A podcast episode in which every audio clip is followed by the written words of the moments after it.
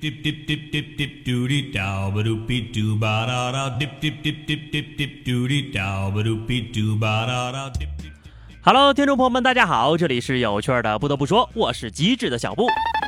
为了让大家相信愚人节今天真的是要上班的，我以身作则，加录一期节目，惊不惊喜，意不意外？这个礼拜呀，上了六天的晚班了，折腾的我那个困呐！你要给我一张床，我就能睡到地久天长。还好还好，明天开始休息了啊！今年清明节终于不用值班了，干点什么好呢？可能有人就会说，清明节当然是回家扫墓祭祖了。我算了一下啊，从我上班的城市到我们老家，坐五趟车，一趟飞机，等我赶到家呀，估计也该收假了吧。所以我最终决定取消了扫墓这项计划。况且现在不是有扫二维码代扫墓的业务吗？在南京就推出这么一项微信直播代扫墓的服务，需要逝者的亲属提出代扫申请之后，凭公墓发送的密码，在约定的祭扫时间内，通过微信公众号进入直播，观看祭扫现场的实时直播画面。去年呢，我就跟大家聊过这么个事儿啊，代扫墓这样的生意呢，其实已经好几年了。一直都在升级完善，比如前两年，你要是请个人替你去扫墓，说好的三百块钱哭半个小时，万一不哭或者没哭够咋办呢？为了解决这样的问题，从去年开始，直播行业兴起了，代扫墓也能用现场手机看直播画面了，真的是太方便了呀！看到没有？看到没有啊？赶紧拿小本本记上来啊！又是商机。开发一个软件，就叫滴滴扫墓，提供强扫、顺丰扫、拼团扫、代扫等服务，等等等等。下单扫一个就送俩。话说，那要是真到了清明节那几天，我们一打开各大直播的软件，看到的呀，可能不再是一堆锥子网红脸在直播吃饭睡觉了，而是香火旺盛、纸钱飞舞的直播画面了。哎。你们说会不会有公司开发一个 VR 扫墓？以后除了看直播，还能安在家里亲历其境，甚至可以让你的亲人在 VR 设备里复活和你聊天呢。说到新时代的扫墓，我觉得啊，这个烧纸钱这种形式也可以被替代了，直接发红包吧，啊，转账这样不就行了吗？想想以后的人啊，去世之后呢，都肯定有一个生前在用的支付宝啊、微信账户什么的。每年扫墓的时候，大家就把钱用红包发进去，那不比烧纸钱环保多了呀？扫墓祭祖都变得如此便捷，不知道是不是该感谢高科技呀？现如今，我们的日常生活真的是充满了各种各样的高科技。哪怕是最简单基础的吃喝拉撒，在重庆出现了首个五星级土豪公厕，有中央空调。这个卫生间呢，不仅提供了母婴室、无障碍间，甚至还配有电视机、喷香机等设备。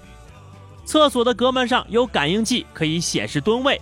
女洗手间还特别安上了两个欧式吊灯，以提高颜值。看了这些配图呀。竟然没有提供餐饮小吃，差评！我就突然想起之前这个北京啊，用上了人脸识别来发厕纸的厕所，想来呀，咱们国家在厕所这块领域，应该是要领先世界不少年吧。身边的一切都在与时俱进，包括我们的理想。小时候的我呢，总是纠结着。长大之后是要上清华呀，还是要上北大？等我到了高三呢，就想着哪个大学会收我这样的学生啊？如果让我再重新高考一次，你还不如让我去死呢。就算让我考上了清华，我估计呀，现在也毕不了业了。清华大学消息：从二零一七级的本科新生开始呢，不会游泳的学生必须修游泳课。通过才能获得毕业证。据了解啊，这个是清华的老校规。早在九十多年前，清华大学就提出不会游泳不能毕业，不能留洋。当年清华的知名校友梁实秋等人都差点栽在了游泳上。清华体育部的主任解释了啊，因为游泳是必备的生存技能啊。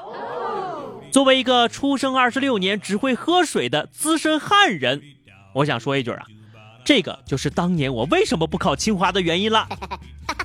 以后清华毕业的学生肯定会更加抢手，因为他们轻易的就解决了我和你妈掉河里你先救谁的难题。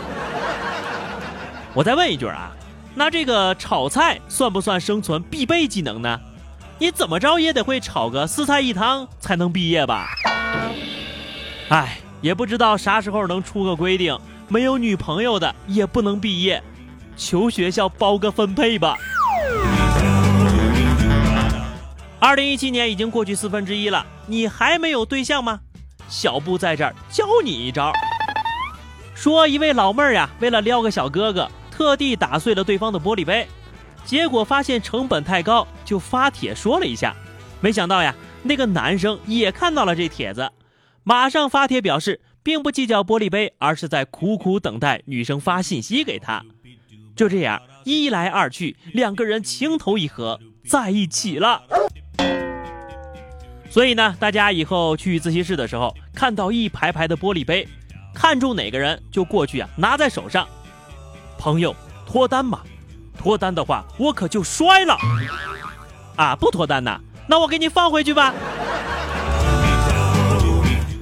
你说你有点难追，我就摔你玻璃杯。玻璃不需要太贵，反正又不要你赔，营造碰瓷的氛围，不害怕摔砸一切，有玻璃杯就有全世界。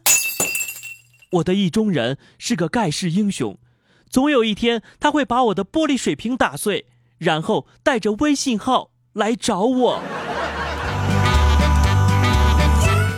最后是话题时间啊！不管男生女生哈，都来分享一个你觉得最实用或者是最棒的撩妹或者撩汉子的手段啊！等到礼拜三收假回来，这两期不得不说的话题呢，咱们就一块来吐槽一下。欢迎在节目下方留言或者通过微信公众号 DJ 小布的推送来互动。好的，以上就是本期节目的全部内容了。今天是愚人节啊，我希望大家呢能够玩点有技术含量的、与时俱进一点的，比如。给我充一百块钱话费，让我猜猜是谁充的呀？给我寄一箱零食，让我猜猜是谁寄的？把苹果七 Plus 放在我的桌上，让我猜猜是谁送的？拿一大摞钞票扔我，让我猜猜是谁砸的？啊，以上这些呢都是可以的，当然了，也不仅限于以上方法嘛。年轻人不要老是一成不变的套路，要有创新精神。今天晚上十二点之前啊，让我看到你们的进步哟！